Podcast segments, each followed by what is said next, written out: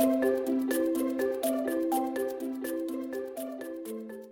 各位听众朋友，大家好，欢迎来到法律百科的法科轻松点，我是法律百科的编辑 Henry，我是插画设计 YT。哦，我们今天是来到了法科八点档的第三集嘛？哦，对，就是我们经过了这个，已经故事已经演到一个，就是大家长大成人了之后的一个状态，这样。就前两集我们讨论从可能孩子的侵权争夺战啊，到法律上有规定一定要对父母付抚养费吗的这种问题，嗯、就是大家可能俗称的什么孝亲费。我虽然自己真的蛮讨厌这种称呼啊。嗯、对，那八点档的最后一集呢，我们就要跟大家来聊一聊。就是可能会以为说跟我无关，但其实会发生的继承问题，或者是你觉得可能自己遇不到啊，嗯、但其实亲友也是有可能遇到，因为但是很可能亲友会发生这样的事情。那如果你先听了这一集的话，就可以比较知道到底如果发生的话要怎么办比较好。哎、欸，其实我发现我们的呃这个法科剧场系列其实是有它的生命历程的，就是年轻的。从小孩子对开始，然后你从小孩子，比方说你从小就是侵权争夺的对象，对，然后到接下来长大，然后你要不要付抚养费？对，然后到今天为止都已经要继承了这样子，对，就有人要再继，对，人生就是这样的一个过程。好，没有。那关于继承问题，其实真的是非常非常容易起争执，因为又是钱的问题。对，尤其你在华人社会里面呐、啊，就是呃，像我好了，我自己是南部人嘛，嗯，你在南部哦，你只要就是在爸妈还在的时候，你开始跟他讲继承的问题哦，我跟你讲，哦、你死定了。对啊，他就想你都不孝，哦，他就现在是在觊觎我。心底呀，找心肝不好，你起码写就差我死的爹了。对啊，对 哦，阿伯，安安，我我起码哥爹嘞，你都不想想要分财产哦，对，这种指控就出来，然后而且这种那种地方就是传播的速度很快。嗯、你今天如果在家里面吵架，马仔归真的人，东仔阿公你想要分财产的呢？哦，那个真的是很恐怖的事情。真的，只差那个隔壁的李丁啊，没有，就是去。庙里拿那个哄上讨在那边哄上，嗯、哦，就是哦，这个哎 Henry 啊，哦，今嘛的什么分财产啊呢？哦，大家都知道你想要分财产，对，就是继承问题，就是哦，他 always 就是呃一个热点，对，因为呃，你可以说你这辈子就是都你可以尽量不生不娶啊，然后、嗯、呃也不要有伴侣还是什么的，但是就是因为就是你到底还是有人把你生出来嘛，哦、对，对，那当他们就是当你总有一天要。送你的长辈离开的时候，嗯、呃，通常随之而来就一定会是继承的问题，这样子。对，那尤其像是那个，像我以前在念大学念法律系的时候啊。嗯那个时候，王永庆的遗产就是非常受关注的社会议题，这样子。哦、这种可能比较很有钱的人的遗产，这种争产或是继承的问题都会蛮多的。对，像我家就没有这个烦恼，这样。我家应该可能也没有。然后像最近的话，就是那个长荣集团的张荣发，然后跟他的就是小孩子在争夺遗产，然后他们在讨论那个遗嘱的效力之类的。对，有钱人的烦恼就是如此的朴实无华且枯燥，这样子。对，真的是啊，那个是一个跟我们无法 想象的烦恼。对，有钱人的世界跟我们不一样，这样。嗯、那我们今天就来聊聊，就是以下几个主题哦。第一个就是谁是继承人，就听起来像实境秀节目这样。子对，但是实际上就是说，呃，到底谁具有继承权？嗯、然后那些就是呃，你的什么叔叔伯伯，然后、啊、什么婶婆之类的人，这些人都想要来，就是趁机跟你套好关系。那他们来套好关系，到底有没有用呢？到底这些亲戚有没有办法分一杯羹嘞？嗯、对，就是我们今天要聊的第一个问题。第二个问题呢，就是大家很在意嘛，就是继承人到底有多少钱可以拿？嗯，就是说，呃，他的比例应该是多少？嗯、然后再来就是说，如果我真的假设说，我今天也要面临到继承的问题，嗯、我就是觉得我不想让这个人继承我的财产，我有什么办法可以不让他继承吗？嗯，那这个部分呢，我们会聊聊，就是法律上可能大家也会有听过，它就是叫应继分、特留份，然后还有丧失继承权的问题。嗯。第三个呢，则是说，如果你今天就是真的不想继承的话，嗯，就是不管他的资产或负债到底是状况怎么样，嗯，你就是不想继承哦。比方说，这个人是你的呃，就是从小就抛弃你离开的，就是父母、祖父母，但是你就是不想要拿他的钱，嗯，那这个时候你可以怎么办？就是我们来聊聊抛弃继承的问题，这样子。那呃，虽然我们今天列出了这几个重点，是因为节目时长的关系啦。继承其实还有非常多的争议啊、呃，例如说呃，遗嘱本身它可能具有的各种形式啊、呃，例如自书遗嘱啊、口述遗嘱啊等等。那再来呢，就是说如果在篡改遗嘱这件事情上面，它可能会涉及到就是伪变造文书罪的问题。嗯，那再来就是说呃，如果你去就是被继承人就是。我们这边会一直用到“死”这个字，就是底下就是呃，请听众朋友就如果会忌讳的话，就是呃，请不要介意这样子，就是这没办法啦，对啊。对，我觉得因为我觉得这是也是一个人生的一定会发生的事情啦。对对对，对好，那接下来呢，就是因为我们讲死者跟被继承人比起来，就是死者比较短这样子。对对，那再来就是说，如果你领到这位就是先人的钱，嗯，然后你去，比方说他就是过世了。然后你就是限领他户头里面的钱出来，哦，然后帮他办后事，这一点的话，他可能会涉及到侵占罪。哦，对，理由是因为呢，那个东西在那一刻起就会变成遗产。嗯、那这些问题呢，其实都是实务上蛮呃，你也可以说蛮精彩啦，因为真的就是案子很多。嗯，那呃这些问题我们可能没有办法一一聊到，我们再来看之后有没有机会跟各位听众朋友就是呃多聊聊这样子。嗯其实我刚刚前面说，我们刚刚一直讲的是有钱人的烦恼是如此的 朴实无华之类的。对，我一直也觉得继承这件事情跟自己无关。嗯，对，但是就是可能只会发生在有钱人家的家里面嘛，就是财产太多要分很困难啊之类的。像我们这种没钱的普罗大众啊，可能就是他他会觉得说，哎。如果万一真的发生了这种继承的问题，大家可能就嘴巴说一说啊，你那什么东西就给谁啊，什么东西就给谁，就来结束这一回合。对啊，其实就虽然要这样讲，但是因为认识你们以后，我觉得最好还是白纸黑字写下来比较好。哦，对啊，就是哪有那么好的事情？对啊，就是你这辈子一定有机会碰得到的啦。对对，而且就是有时候嘴巴讲一讲，可能也是就是常常也是会就是口说无凭。对对，最后还是写下来。不过呢，我总之我就是前阵子就遇上了继承问题了，这个呢我就留到后面再跟听众朋友分享。那我们先请 Henry 来说一下，说到底继承发生的时候，谁会是继承人呢？好，那 YT 刚刚问的这个问题哦，嗯、法律上其实有规定，嗯，遗产的继承人呢，他第一个就是他包括配偶，嗯，那配偶呢就是一个蛮特别的存在，那这个我们等一下会依序说下去。嗯、那除了配偶之外的顺序会是这样子，就第一顺位的继承人呢是直系血亲卑亲属，嗯，直系血亲卑亲属呢就是呃你生出来或者是你生出来的人再生，嗯，然后呢呃这个就是。最明显的例子就是你的子女，嗯，然后你的孙子女，那这边必须要注意哦，这个没有分什么内外的哦，内外。就是什么内孙外孙什么的，哦、这个没有差，这个没有差，对，所以传统社会其实蛮多会认为说女儿，哦，尤其女儿甚至不用嫁出去就觉得她没有继承权这样子，哦，对，早期对早期观念，然后外孙的话当然更不用讲，外孙就是去吃土这样子，对对对，那其实这是不对的，就是听众朋友可能有的会觉得说，哦，这。拜托哎，都什么时代了，就是还在那边什么分内外什么的。对，我跟你说，还真的有哦。因为我自己在家，呃，我自己就是跟我外婆他们就是比较比较好这样子嘛。哦。对，跟外婆这边的亲戚比较好。嗯。那但是我就是外孙啊。哦。对，外孙就是对。呃，没不让听啊，这样子，就是在遗至少在遗产这个部分，就是别想要插手这样子。真的哦，那你们家真的算蛮传统哦。呃，那当然就是说，不是我自己想，不是我自己真的很想要，还是怎么样啦？嗯、对对对，但是就就是会有这种观念存在。对，但是观念的确是会存在。然后这个时候，如果你真的想要行使你法律上的权利，哦，那你就会被那种亲戚朋友说话这样子。对，哦，家族革命这样子。对对，好，那这个就是后话了，这个就是闲聊一下这样。嗯、那第二个顺位呢，就是你的父母。就是这个被继承人，也就是死掉的人的父母。那第二、第三个呢，则是兄弟姐妹。哦，这个地方要注意哦，是亲兄弟姐妹哦。嗯，在法律上叫做旁系血亲、二亲等的那一种。旁系血亲、二亲等。对对对，旁系血亲、二亲等。所以你的什么表啊，或者是堂兄弟姐妹啊，这些是没有继承权的。啊，亲兄弟姐妹。对对对。那第四个呢，则是呃被继承人的祖父母。嗯，这个就比较远，而且通常啦，通常就是如果。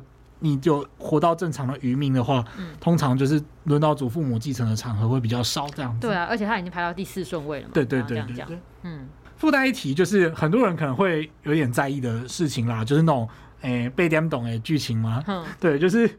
如果说是那种什么私生子哦，对对，还有一些就是可能在外面有跟别人生小孩，对，就是比方说你在灵，就是你在那个灵堂啊、殡仪馆里面，就是哭的要死，结果突然有一个你不认识的女人带着一个小孩，然后来这边就是一起哭这样，跪下，对对对，你就想说，干你谁啊？就是恐怖死了。对，那这种场合会发生什么事情呢？就是私生子跟呃被继承人的问题。嗯，那这个时候要注意哦，就是这个小孩子。是有可能有继承权的哦。对，但是这个第三者呢，他没有继承权。哎，等下，那小孩子有继承权的话，是需要去证明这小孩子跟他有血缘关系就好了吗？呃，没有错。这个时候，我们先用一个就是代号来假称哦。嗯、我们今天假称就是 A 男跟 B 女，嗯，这两个人是配偶，嗯。然后这个 A 男呢，他在外面有一个就是 C 女，嗯，就是外遇对象啦。嗯，那结果呢，生了一个小孩叫小 A，嗯。好，那请问这个时候啊，突然变成法律系的考题模式了，真不好意思，我们把它切回来。这个时候，如果 A 男死掉之后啊，这个小 A 想要去继承 A 男的遗产，嗯，那也就是说他想要取得继承权的话呢，这个时候要怎么办？哦。通常我们在婚姻关系存续的时候生下来的小孩，嗯、我们会叫做婚生子女。嗯，那像这种就是在外面生的，嗯，它就叫非婚生子女。嗯，那非婚生子女要怎么样跟他的生父生母产生连结呢？嗯，生母的部分，因为生母就是比较好证明嘛，就是你生下来的嘛。对。那生母的部分通常不会有非婚生子女的问题，这样子，只要你生出来就是婚生子女。那生父就比较不一样了，生父的话就是他就会有非婚生子女的问题。所以这个时候呢，如果 A 男就是这个呃死者嘛，被继承人，嗯，他这个时候如果有去。在法律上认领，嗯，认领小 A，这认领是什么意思呢？他就是承认自己是小 A 的生父，然后比方说有去做那个什么亲子鉴定啊什么的，然后就是认领了他是小 A 的生父。啊，认领之后呢，小 A 的权利义务就会跟 A 男的婚生子女一样，嗯，那就是白话来讲，就是外面突然多出来的兄弟姐妹这样子啦。哦，可是哎，这个刚刚这个情况，所以你说必须要认领小 A 嘛？对对对。但如果这个 A 男还没有认领，他就过世的话。那这个时候呢，接下来还有一个呃。形式就是说，如果 A 男没有认领，经过法律上的认领程序，对，但是他实际上有曾经照顾过小 A，哦，然后这个时候可能就是小 A 跟 C 女就是要去努力的、呃、提出一些证明，对，提出一些证明这样子、嗯、没有错。那例如说，他其实就是在趁家里面的饭局的时候，偷偷说啊，我今天身体不舒服，然后其实是溜出去带小 A 去那个外面游乐园玩之类的，嗯、就是那种八点档才会出现的剧情，就是那很少有的那个更共度亲子时光。对对对，明红啊，你别去得。啊，我被 K 瓦靠搞 K 后公行义，然后其实是跑去外面，就是偷偷的跟小 A 就是度过那种，对对对对对，或者是帮他签学校联络簿之类的，嗯、就是那种什么呃一本联络簿，然后有二十页，然后里面有十页是他签的之类的。嗯、那这种情况呢，在法律上叫做抚育。哦，那抚育的法律效果是抚育视为认领。哦，也就是说，如果这个 A 男呢，他有在实际上去照顾小 A，嗯，那这个叫做抚育的动作。就会产生呃法跟认领一样的法律效果。哦、那这个时候呢，这个小 A 他就是可以成功的变成就是继承权人这样子。哦，所以就算他没有做认领这件事情，但是就过世了的话，只要小 A 或者是小 A 的妈妈提得出来说，哎成，你之前你可能签联络簿啊，对对对，或是有提供一些金钱的，就是抚育他、啊。对，这个叫做抚育视为认领，在法律上是这样子讲。嗯，对。讲到这个，我就突然想到啊，就是以前啊，呃，某一个就是有数字的电视台，嗯，对，什么差利台湾台，好像曾经有一部叫做《台湾台湾阿行》的连续剧，呵对，然后这个阿行就是在外面的私生子，呵所以就是那种小时候就饱受欺那种就是正宫的欺凌之类的，哦、然后最后就出头天的故事。啊，以前都这样演啦，对对对，哦，那个对白我都还记得很清楚嘛，以前那个连续剧真的很会演，就说你这个杂精啊，立刻想要来孝顺咱家的财产，然后什么之类的，就是 啊。可歌可泣嘛，然后阿行就要在家里面哭这样子，然后妈妈就要安慰他：“阿行，你还勇敢。”真的好八点档，也、欸、突然有点怀念，回去打开来看，到底在讲什么？好，那最后呢，就是如果这个就是 A 男就是个渣男嘛，嗯、假设啦，假设，嗯、然后就是死打死不认，嗯。这个时候，如果小 A 想要认爸爸的话，他这个时候可以由小 A 或者是 C 女，嗯，也就是这个非婚生子女或者是这个呃非生非婚生子女的生母，嗯，然后他们就可以向 A 男本人，那如果 A 男死掉了嘛，在我们刚刚那个例子里面死掉了，他可以向 A 男的继承人呢去提起所谓的认领之诉，哦，然后认领之诉如果成功之后呢，这个小 A 就会晋升成为就是呃继承权人这样子，嗯，对，可能会有的状况。原来是这样。那再来呢，就是大家会继续好奇的，就是嗯，没有错，就是我们来继续八点档这样子，则是关于再婚的继承权问题。哦、再婚，对，那其实我不太喜欢，就是呃，例如说，我今天是如果我有一个小孩，然后我就是带着这个小孩开始第二段婚姻，很多人会觉得这叫拖油瓶吗？哦，我觉得这名称不太好。对对对，我也觉得不太好这样子。嗯、对，那呃，我们现在就是用这种状况。那就是说，如果呃其中一方或者是双方在前一段关系里面有小孩，嗯，但他们结婚之后，呃，假设我有小孩，然后我跟一个另外一个女生结婚，假设是这样子。对。那这个时候，其实我跟这个人结婚，我的小孩并不会自动跟他产生法律上的亲属关系，呃，应该说不会自动产生血亲关系。嗯。这个时候，我们的状况就是，呃，我的小孩跟他之间是呃姻亲关系。哦，因为你跟他结婚而产生的。对，就是血亲的配偶这样子，然后。相对来讲，就是配偶的血亲，那这个其实就是姻亲关系。嗯、那姻亲关系在法律上不会有特别的继承权。哦，对，那所以说，就是这个时候，既然没有自动产生血亲关系，嗯、其实，在法律上就必须要经过所谓的收养程序。嗯，收养程序就是说，我的配，我的第二任配偶，必须要收养我的小孩。嗯，这个时候他们在法律上就会产生叫拟制血亲。Oh my god！我。讲这名字好，讲出来有点不好意思，好难的感觉、啊。对，就是自然血亲跟拟制血亲，拟制就是呃模拟的拟，然后制是制度的制。我也在想说，应该是模拟产生之类的。对 对，就是模拟，就是你们透过法律上的规定，然后产生了，就是虽然你们不是天天然的。不是，不是天然的雄鹤这样子，但是你们还是透过了法律上的关系，就是产生了这个亲属的连血亲的连结这样子。嗯，好，这个状况呢，你是血亲，只有在这种情况才会互相有对方的继承权。哦，这样的意思就是说，就是像你刚刚举的例子，就是如果你带的小孩子再婚，跟另外一个人结婚以后，如果有一天就是对方过世，对方过世了的话。就是你的小孩子跟他之间如果没有通过，就是活着的时候没有通过收养程序的话，你的小孩子是对他是没有继承权的。啊，对，没有错，就是那、嗯、对，嗯，哎、欸，那我想问一下哦，那像刚刚你讲的这四个顺位嘛，嗯，那如果这四个顺位的人全部都都过世了，那这个最后这遗产会去哪里啊？啊，这个故事听起来有点悲惨，对，就是大家就一起阵亡之类。对，好，那如果就是按照这种继承顺序。欸、你知道，其实这个问题会涉及到一种，就是我们以前在念书的时候啊，嗯、都会有那种什么全家空难哦，全家空难之后的继承权问题。这个是真的是，如果刚好就是碰到那种，真的是蛮悲惨。你知道那种就是法律系学生在大一民法总则的时候就会上的问题哦，这样。然后那个没有，不是我的意思是说，这个问题在大一就上，实在是太残残读了吗？就是 对我们那个时候就要写一些，就是哭着写一些东西，怎么样？对对对。哦，好，那呃，撇除这个不谈，就是说，像刚刚 YT 问到的状况是，嗯、如果一个人没有继承人，或者是他全部所有的继承人都通通通都先过世了，嗯，这个时候呢，就是呃，第一个状况呢，就是可能有亲属会议，嗯，亲属会议可能就是一些就是跟你有亲属关系，但是没有呃继承权的一些人。然后召开亲属会议，嗯、那或者是你的冤亲债主，嗯、这些冤亲债主就是所谓利害关系人，嗯，啊，比方说我生前有欠他钱，好，那他。要来要钱的时候，发现我已经挂了，然后我还没有继承人。嗯，这个时候呢，他可以想办法去申请。嗯，再来就是有检察官，对，检察官是所谓的公益代表。哦，是说检察官就是很捞过界嘛，非常斜杠，因为这个主要是民事的继承的问题。嗯，对，但是还这个地方还是会出现检察官。对啊，那这几种人呢，他可以去申请法院选任一种人，叫做遗产管理人。哦。遗产管理人呢，他的工作是什么？他就要去负责处理这个人的遗产。嗯、哦，这个人都没有其他继承人喽。嗯、那该怎么办呢？就是说，接下来就开始去计算。哦，如果他生前有负债的话，就清偿给债权人，嗯、就是分配给债权人这样子。嗯、再来呢，就是看我如果就是对，假设今天死掉的人是我啦。那呃，如果我生前就是有说我有立遗嘱，嗯、然后遗嘱就说哦，如果我死掉后，我要把我的钱的多少多少。捐给某个基金会之类的，那他就要去执行这个状况。这个状况叫做所谓遗赠，嗯，就是我在遗嘱里面留下说我要把钱送给谁，然后去执行完遗赠，然后跟清完我生前的债权债务关系之后呢，呃。如果还有剩下来的话，那就是收归国有这样子。Oh. 对，国家感谢你的贡献这样子。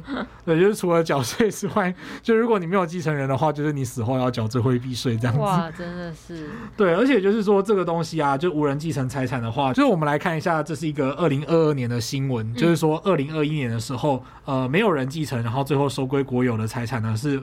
五千六百五十三万元，哦，对，就是在这个台湾上面，就是还不少哎。对，在，然后再来呢，就是说，哦，其实这个还蛮夸张的。二零一七年的时候，其实有二点四亿这样子。哇塞！就每年的波动不一样啦。啊，这个跟什么经济指数也没有关系，纯粹就是看那个状况而已。嗯。因为到二零一八年的时候，就是三千六百万，三千六百四十万左右。有时候下降。对，有时候会下降这样子。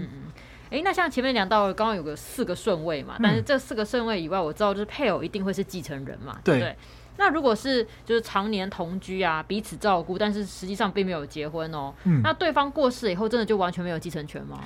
这种状况其实就是他俗称叫做所谓的事实上夫妻。嗯，那事实上夫妻呢，对，很可惜的就是他依法是没有继承权的。哦，对。那如果说被继承人生前呢，其实有持续抚养照顾他的话，那就像刚刚 YT 讲的，就是那种情侣或伴侣，然后没有结婚嘛。嗯，这个时候如果说呃。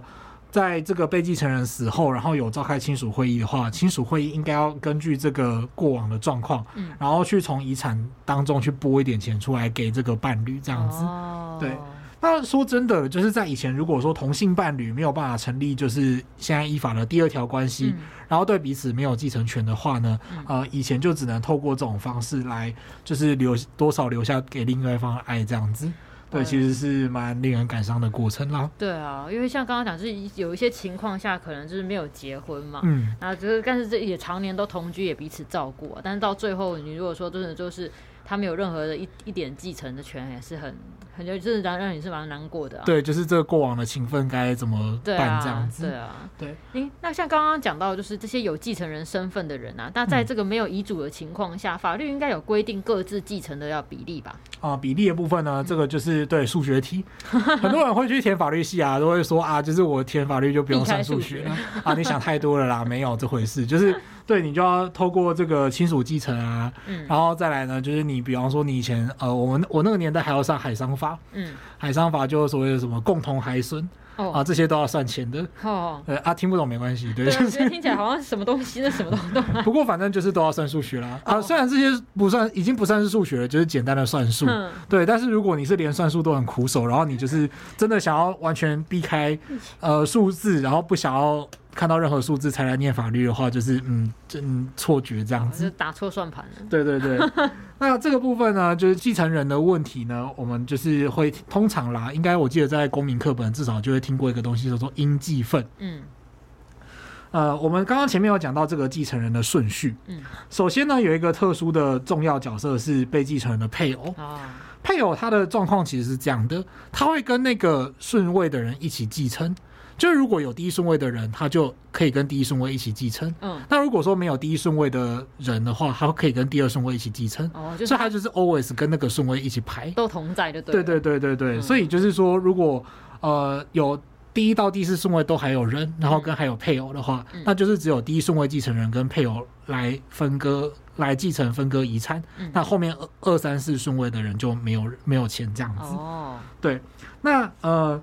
首先呢，就是第一顺位的话，就是直系血亲卑亲属。嗯，卑亲属一起继承的话呢，就是按人数来平均分配遗产。嗯，哦，跟子女哦，比方说，就是如果今天又是对我今天可能会死好几次这样子，然后我，然后跟我的配偶，然后跟我们有两个小孩。嗯，那今天呢，呃，死掉之后呢，就是配偶跟我的两个子女来均分遗产。哦，他等于他跟。子女是同个，就是一个同一比例是一样的，比位阶一样，然后比例也一样。嗯，对。然后假设说我今天是有配偶，嗯、但是呢，呃，我们还没有生小孩，我就先挂了。嗯。那这个时候我还有父母。嗯。假设我还有父母的情况下呢，呃，这个时候，然后或者是如果我真的没有父母，然后是轮到兄弟姐妹，对，这个时候配偶首先可以拿到遗产的一半。哦，对，他跟先拿到一半，对二三顺位的人一起继承的时候呢，配偶就是可以拿一半，嗯，然后剩下的一半呢，才由继承其他继承人均分。哦，好，所以这个逻辑就是，如果我有两个人，就是父母，嗯，然后跟配偶的话，配偶可以先拿走一半，对，然后父母再就剩下的一半一人一半，所以就是。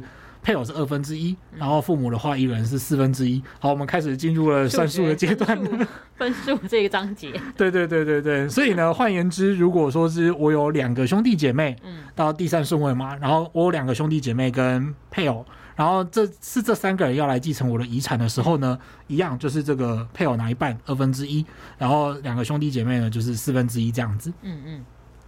到跟第四顺位一起继承的时候呢，配偶他可以分到的是三分之二。哦，对，就是到第四顺位的时候，对，然后剩下三分之一才是由祖父母辈来均分。嗯嗯嗯对，就是这样子。好，那如果除了配偶之外，就是没有其他继承人的话，那就是配偶全拿这样。哦。哎、欸，那如果我事先先写好遗嘱啊，嗯，我可不可以把钱通通指定给某个人？比如说，我可能遗嘱先写好，说我过世以后要把遗产通通捐给哪个单位之类的，嗯嗯，或者是送给那种就是唯一有来照顾我、啊，但是其实是其实是邻居的小孩这样子，对，对这个不就不过也就是那种。好像这种连续剧会常常出现的剧情哦，就是那个老人家，然后其实就是什么邻居有什么可爱的小男孩或小女孩去照顾他，然后就是啊，就说啊，你这个这孩子你人真好，对，我要把钱全部给你，对，然后这个时候就会有那种势利的那种贵公子哥或者是那种大小姐，就会跑出来，就是说，哼。就是你是不是想要就是骗我爸爸，所以就是趁机接近他这样子？对对对，太可恶了！我刚刚想到反而是那种，可能你以为邻居他很穷，然后也没有什么钱，想说啊有点可怜照顾他，就他说好过世以后把所有钱都留给你。你心想说应该也没有什么，就没想到他现在亿万富豪哦。你是说瞬间咸鱼就翻身了？对，什么黑暗兵法之类的，就是 我就是等你，我就是等你挂掉这一天呐、啊！啊啊，没有啦，没有那么那个，我们先撇除这个黑暗的戏剧的面。不谈这样子，好，对，这样遗嘱到底有没有用？好，那个答案是其实是不行哦，就是你没有办法全部都是呃，就是如果你真的觉得说你的继继承人都很不忠不孝，嗯，然后你一毛钱都不想给他们，嗯，所以你想要把钱全部留给别人，嗯，这一点呢有点困难。哦，好，我们来讲一下哦，呃，法律上其实有一个状况是，就是真的会丧失一个人会丧失他的继承的权利。那这个呢，我们详细的状况是我们后面会再说。嗯，那呃。原则上就是每个人都会呃继承权人，他的他就是有继承权吗？嗯，那他一定至少会有一份可以拿。嗯，他的基本的计算呢，就跟我们前面讲的一样，就是所谓的应继份。嗯，但是如果说这个继被继承人他就是坚持说不要，我不要给你。嗯，那这个时候呢，还是会特别留一份给这个继承人。哦，这个特别留一份就叫做特留份。好，那这个特留份呢，它就是呃，等于说是一个遗产继承的底线哦，继承继承权人他最低限度可以拿到多少钱这样子。嗯、那特留份的多寡，它会牵涉到身份。假如说今天以我的配偶来讲啊、呃，我配偶我就觉得说哦不行，我已经忍耐他几十年了这样子，我死后一定不要把钱留给他，嗯、可不可以？答案是不行。嗯，配偶的呃。应继份是会在实际上继承的时候会一起算吗？对。但是呢，如果说这个你不，假如说今天是一样的例子，是我的配偶，然后跟我的两个子女这样子，我配偶本来可以拿到多少钱？三分之一。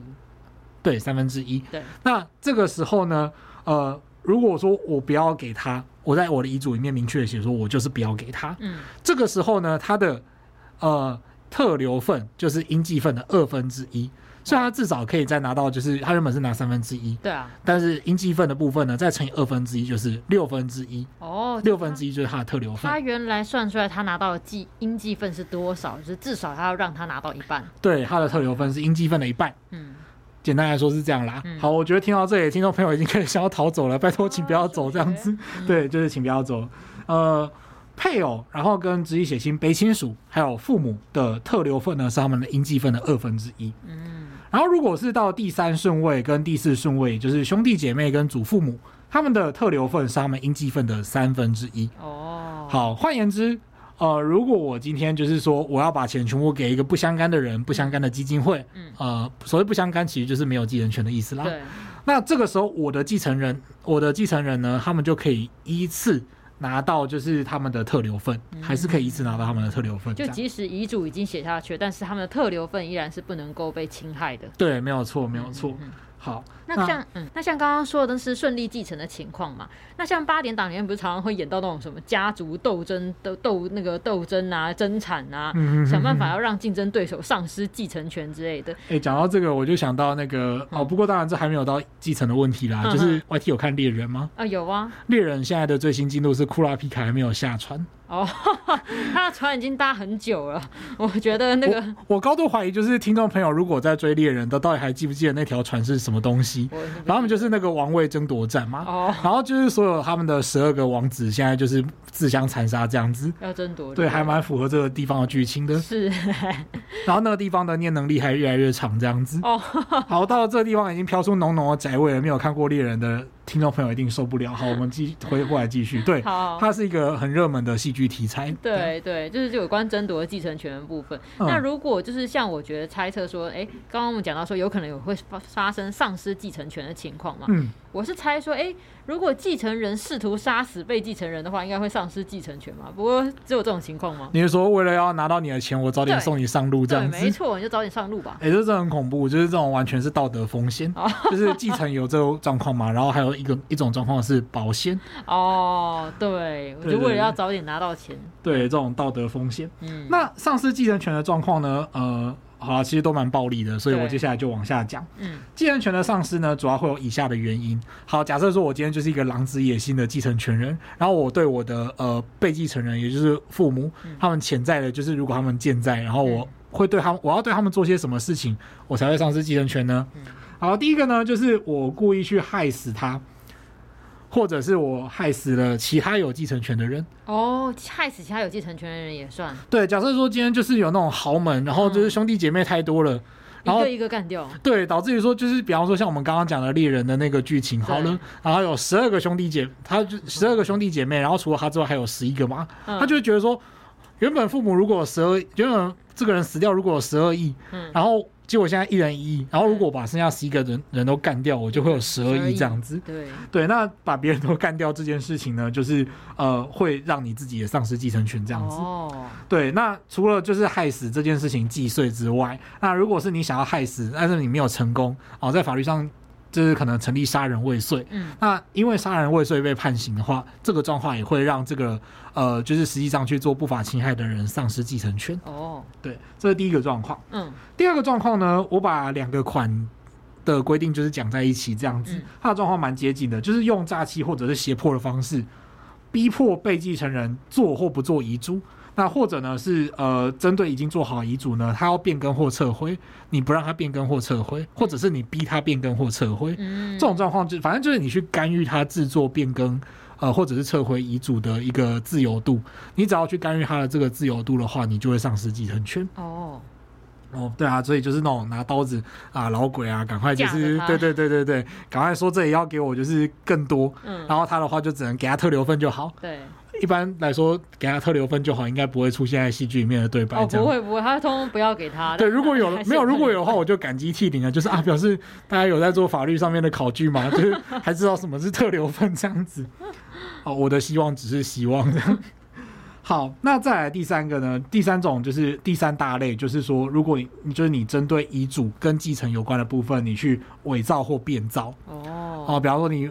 仿冒他的笔迹去写一个东西，这样子、嗯、啊，或者是你把那个遗嘱就是变更啊、隐匿或者藏起来，嗯，那这种情况呢，就是呃，也是一样会丧失继承权，嗯，这种情况呢，在法律上叫做当然失权、嗯、啊，又在开始讲那种专有名词了，对啊，当然失权呢，意思就是说，只要你有这个状况，原本有继承权的人就会自动丧失，嗯，那另外呢，有一个相对概念叫做表示失权，表示失权，表示失权呢，就是说让被继承人。呃，明确表示我不要让这个人继承，然后才会丧失继承权。那这种情况就是，哦，我我要解释，我要解释，不要紧张。对，还有一个相对概念叫做表示失权。哦，这个名词非常多。表示失权是什么意思呢？就是说被继承人明确表示我不要让这个有权本来有权继承的人继承，然后这个人就会丧失继承权。那这个情况呢？对，就是到底会发生，到底要发生什么事情呢？就是说，如果我有原本有继承权。但是呢，我一直对这个被继承人有重大虐待或者是侮辱的状况。嗯，这个时候呢，呃，就是我就经过这个被继承人的表示，嗯，继原本有继承权的人就会丧失他的继承权。哦，啊，这个情况呢，呃，他也俗称叫做不孝条款啦，这样子。嗯嗯嗯。所以你刚刚讲的意思就是说，他必须要表示说你没有继承权喽的前提，必须是这个被继承人。哎、欸，他有对被继承人有重大虐待或侮辱。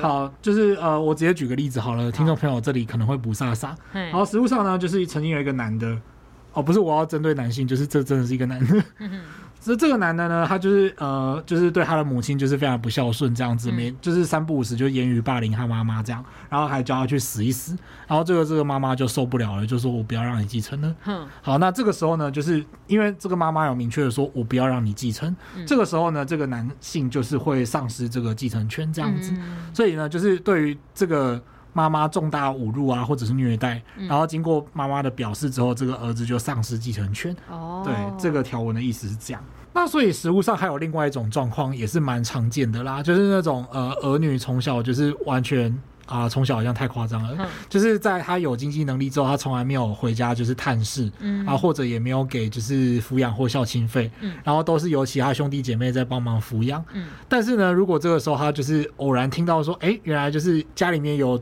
后来才发现有一大笔财产，嗯，他这个时候听到了，想要赶快回来分，嗯，那这个时候如果他的父母就是听到了，就说，哦，没有，就是剩下一息尚存，就是也要跟他说，就是我不要让你继承，哦，对，这种情况呢，就是。重大虐待或侮辱，或者是长期没有孝亲啊，嗯、长期没有探望，这种状况呢，其实也是蛮常见的。哦、那这种情况，如果经过父就是被继承人的表示的话，嗯、这种人也会丧失继承权。哦，所以你刚刚讲就是这种要这个。经过表示，对，经过表示来说，哎、欸，你没有继承权的这个的前提是，比如说这个人可能对我有重大虐待或侮辱的情况，我就表示说你没有继承权，这样才是成立。对，对，没有错。比方说像那种八点档或者连续剧啊，常常会演说，就是父母啊，听到就是这个小孩说你要去跟那个门不当户户不对的人结婚，就是我不同意。嗯，你跟他结婚的话，你就是不要再进我这个家门，你也别想拿到我任何一毛财产。对啊、呃，没有，就是对不起，就是如果还是有特留分，对，还是有特留分，因为人家对没有对你重大。侮辱或虐待这样子，啊、对对对。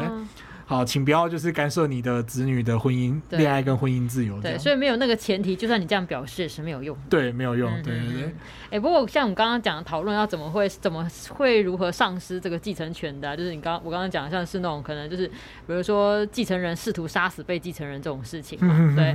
那我就想到之前有看过一部电影啊，就是看起来就是无辜的受害者其实才是真正的凶手，他就是为了可能布局许久，让所有人都以为说自己其实长期处于受虐啊，对，故意设陷阱，让死者看起来好像企图。杀死自己不曾失手才死掉了，我就想到说，说正当防卫，对对对，制造出正当防卫的圈套，对对对，所以如果想要让某个人不要继承我的钱的话，我就必须要设陷阱，让他看起来好像对我要杀死我一样。哦，然后反而让他丧失继承权，这样 啊，我是觉得、就是、好迂回哦，对，这很迂回这样子。对对，但我觉得好啦，可能一般人没有那么戏剧化啊。嗯、那回到顺利继承的话，就继承项目其实蛮多的嘛。通常大家最知道应该就是什么钱啊、房子啊、土地、车子这些嘛。哎、欸，对，没有错。通常其实就是有价值的财物才会拿出来分啦。嗯、大家可能就是有一个错觉，就是你是不是要把什么铜板都倒出来之类的？全部都拿出来。对对对，其实有时候不一定那么勉强这样子。嗯、比方说，也不会有人吵着要分一包书洁卫生纸这样子。用半包。对对对，就是哎、欸，这半包是给你继承，这半包是我的，没有啦，没有那么麻烦这样子。哦，那像如果当继承人有好几位的时候啊，可能一起继承一栋房子的话，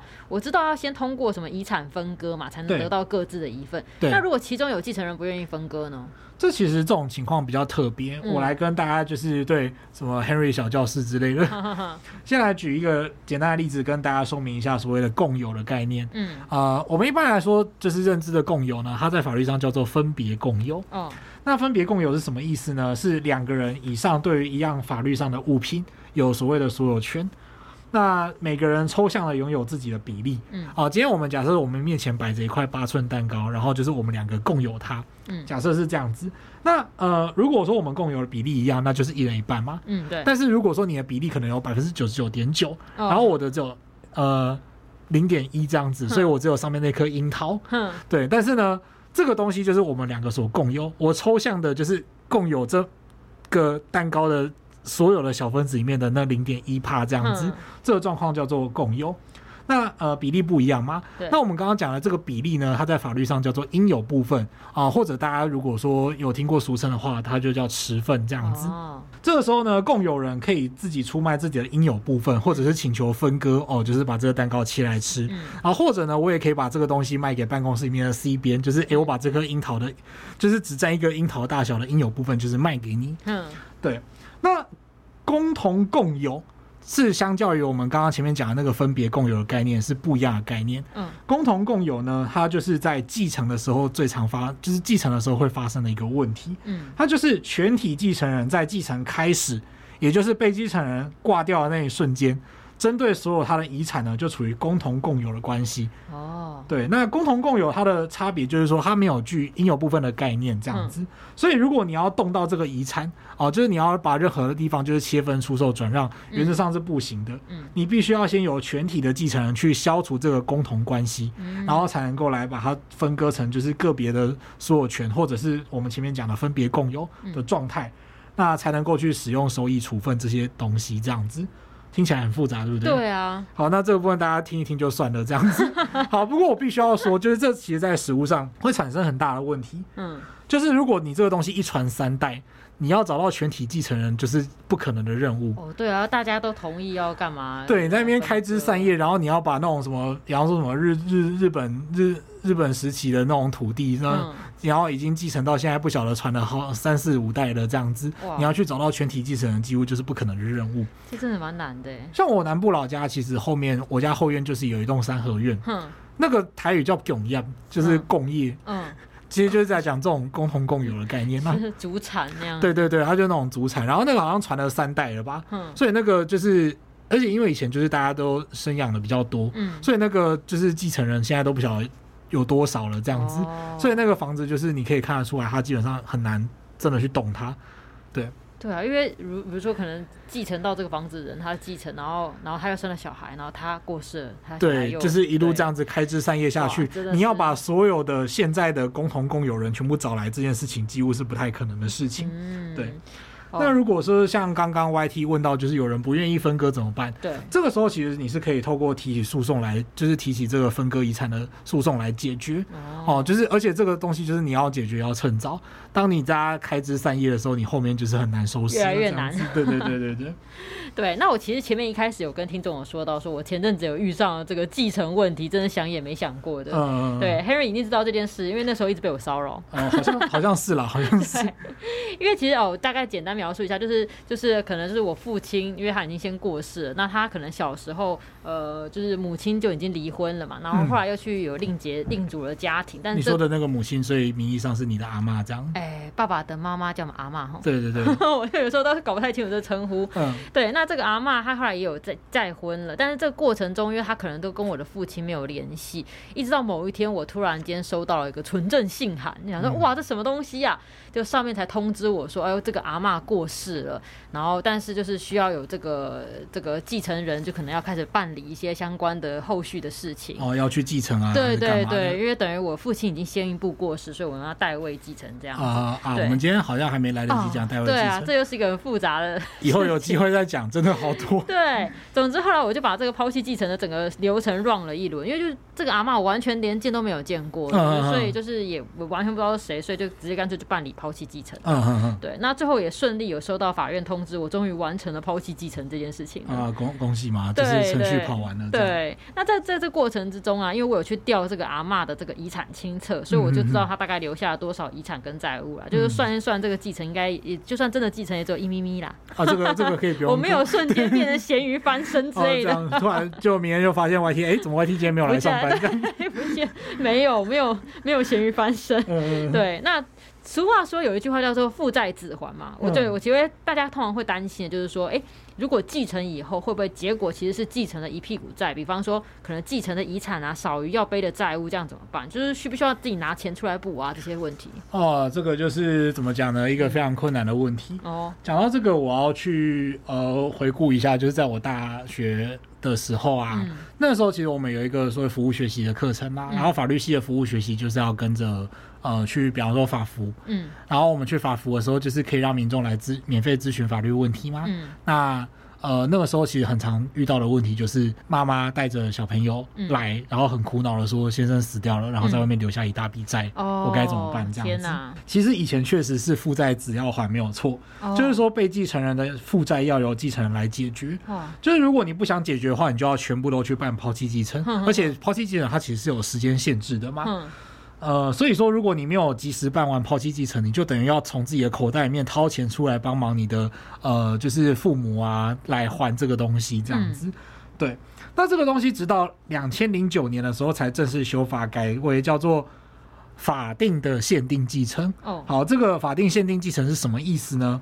法定限定继承的意思呢，它就是所谓的盖瓜继承责任有限。哦，好，我好像一直都在讲一些就是很法律的术语这样子。啊、好，白话来说就是，当被继承人今天假设说他有六十万的遗产，嗯，但是他有一百万的负债，嗯，这个时候呢，如果你想要继承的话，呃，早期的话，你其实你要继承，你就是变成说，呃，你可以拿到六十万的。遗产嘛，然后跟一百万的负债，然后你还要另外掏四十万出来还那个负债。我哦天哪！对，以前是这样，但是现在呢，你就是要把那个正负的部分去相抵。嗯，所以你只要继承六十万。然后透过这六十万去还那个负债，然后剩下的四十万你就可以不用还这样子。对，这个情况呢叫做盖瓜继承，就是呃我盖瓜了继承了这个六十万的遗产跟一百万的负债。嗯，责任有限的意思就是说我只要就我拿到的正的部分去偿还那个债务，多出来的债务我就不用还。这个是目前的现行法，它比较人性化。对对对，不然我觉得像你说，你说是二零零九年嘛，对。那在这之前，那个你说既然就是要负债子还，那种真的蛮可怕的。对，那个时候就是我们真的还蛮常遇到，而且因为如果说刚修法，对，很多人都还是会不懂，然后就是听信那个债主啊威胁，就是说哦，这个就是你要负责啊，怎么样之类的，然后就会把钱掏出去还了。可你还了这个东西，其实按照就是呃，它是。对方在法律上其实是有正当理由要求你还的，嗯、你从你自己的口袋里面掏钱还他，啊、你事后要再用任何法律途径他要回来是不行的，哦、对，因为他正当的有民法上的权源跟你请求这个钱，这样子。真的，真的，我觉得这个还蛮重要，就是大家知道以后这件事情对对对。那当然就是这是一个比较早期的法律争议啊，嗯、所以后来就是两千零九年之后，然后时至今日是二零二二年嘛，嗯、那这中间发生的继承事件就是都是呃所谓法定限定继承的状况，嗯、那。就不会有这个问题了。嗯，好，所以不要误会，就是负债子还这样子，哦、你可以不用还。这已经是旧旧时代的一个留下来的东西了。对对对对对对对。那所以就是说，如果你就是不想要继承的话，或是知道对方就是一屁股债啊，就是最好就是事先就先不做这个抛弃继承啊。对、嗯。或像刚刚讲就是，我刚刚说的就是不想继承，像我刚刚讲的例子。对。对那。也可以避掉一些后续的一些问题。那抛弃继承，因为我那时候 run 完了一整个流程，它西部内容是蛮多的的啊。那大家我是建议说，就是如果有碰到这样的情况的话，就是内容详细可以上我们的网站搜寻，就是抛弃继承四个字，对会有文章可以参考。哦，终于久违的叶配法律百科网站。哦、对，因为那时候我是看了，把我们的文章都看了一下，然后嗯，大概了解一下情况是怎么样子。哎，对。那这边再请 Henry 帮我们也要提醒大家一下，就是刚刚。关于办理抛弃继承，它是有时间限制的，就是要注意的时间点是什么？好，那既然 YT 都诚心诚意的问了，我就大发慈悲的告诉你，听得懂的这个都年龄都在某个程度以上，这样子。好，那声明抛弃继承呢，你需要去被继承人所在地所在户籍地的法院。嗯，哦，所以比方说被继承人他的呃他是台中人，嗯，然后你就要去台中的管辖法院，就是那个死者，对对对，死者的户籍地的法院，嗯，然后去提出死亡证明，然后或者是除户的户籍成本，哦，然后还有你自己的户籍成本，嗯，那再来。你要填一个就是继承系统表，嗯。继承系统表它其实就像是有点像族谱，嗯，就是你要从那个人为中心点开始算他对他的继承权人的亲系这样子，下面的这个枝有几根这样子，对对对，然后这个东西就是噩梦啊，对，为什么说是噩梦呢？我。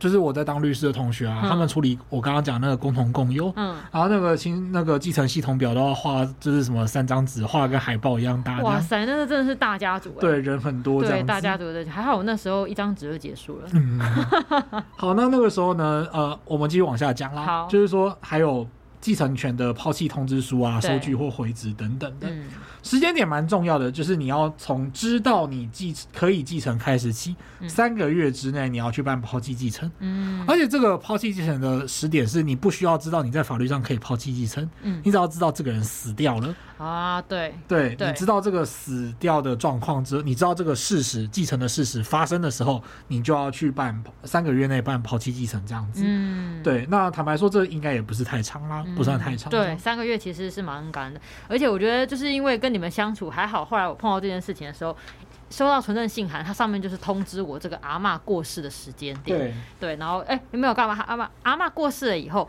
他可能还隔了一段时间，可能办一些后事啊，然后寄存证信函通知我，所以我的起算时间可能就是从收到存收到存证信函开始起算，因为我才得知他过世嘛。不过一样是从你得知的瞬间开始算三个月。对对对，所以那时候我立刻把月历翻开来，上面 memo 起来三个月的时间点。对对对，大家真的要很小心这个几时间呐。对，那我也来经验分享一下，就是。知道像刚刚 Henry 讲要去哪个法院办理抛弃继承以后啊，建议其实可以上那个网那个法院的网站啦，嗯、就确认要准备哪些资料，或是也可以直接打电话到那个法院的诉讼辅导科去询问。真的感谢当初西边就是给我的一些建议，他说你就打电话去问，对方一定就是很熟，然后会很热心的告诉你。西边万万没有想到，在编辑之外，他还要重重重做丰富的开始做这个咨询的工作，这样 被我骚扰了一阵子。对，因为他说就是我那时候去问的时候，他也有说到，就是可能不同的法院会有自己的美眉嘎嘎之类的。嗯嗯嗯，对啊。不过其实很多事情真的都是遇到了才知道麻烦啦。真的，我自己也是呃大二的时候，那个时候我在念法律了吗。嗯。那呃，其实家里面也碰到就是要抛弃继承的状况。哦。啊，那当然我也是不会啊。嗯。所以我就是大二的时候还不会。对对对，还不会这样。哦。所以我就。那这边顺顺便还是要再就是随便提醒随便提醒跟嘴炮一下嘛，拜托你不要就是什么亲戚的小孩念法律，然后你就什么都去问他，拜托不要这样，你只会被讨厌而已。真的。然后问说啊，你不是念法律的，你什么什么都不会这样子。啊，念电机的，就是说难不成我把电脑搬给你说啊，你不是念电机的，你不是会修？不要拜托不要这样，这样子真的做人这是错误的想法，真的做人很差。嗯好，这个题外话啦。好，那那个时候就是对不懂如我，就是老老实实的去。法院问了法服的驻点律师这样子，不过我有自己先翻法条啦，所以我有自己先去做手工做继承系统表，然后呢带去给那个律师检查这样子，然后那个律师还说嗯做的不错啊，然后我才知道老实的说啊我是念法律系的，对不起，对。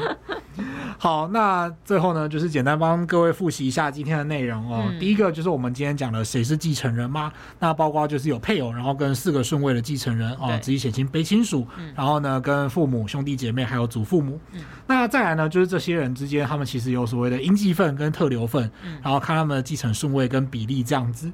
呃，所以说你也没有办法在对方还有继承权的情况下，就是。透过事先的免除去，呃，透过遗嘱的方式来干涉他的特留份这样子。嗯、那再来就是我们有聊到丧失继承权，丧失继承权原则上就是，呃，继承人做了对被继承人或者对其他继承人做了一些可怕的事情，嗯，然后或者呢是有呃重大侮辱或虐待，然后以至于说他经过被继承人表示而丧失继承权。欸、我觉得复习就反好像讲得很复杂这样子，突然不太好意思吗？对，那再来就是呢，呃，第三个是共同共有的问题啊，呃、遗产这件事情呢，就是说。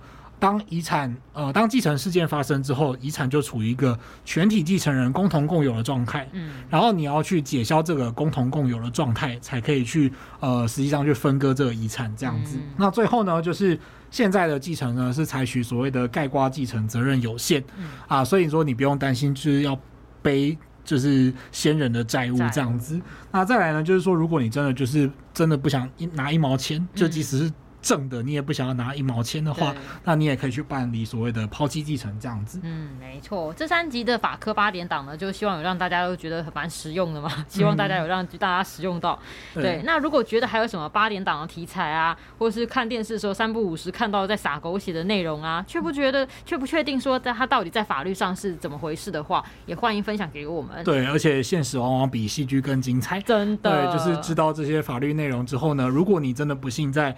呃，现实当中，呃，其实也可能是很幸啦，就是突然有一大笔遗产这样子。嗯、那不管怎么样呢，就是希望说各位听众朋友在听完之后，可以知道说，哦，在法律上原来是这样子。对对，对。那之后如果分享给我们一些新的题材的话，或许这个法科八点档还会重出江湖，再聊给大家听哦。好的，那记得订阅我们的频道，并且按五颗星。那如果你对于节目有什么建议或是想法的话，也欢迎留言或是填写回馈单，让我们知道。如果对生活法律有兴趣，或者是有各种疑难杂症的话，欢迎 Google 搜寻法律百科，就可以找到我们。拜拜，拜拜。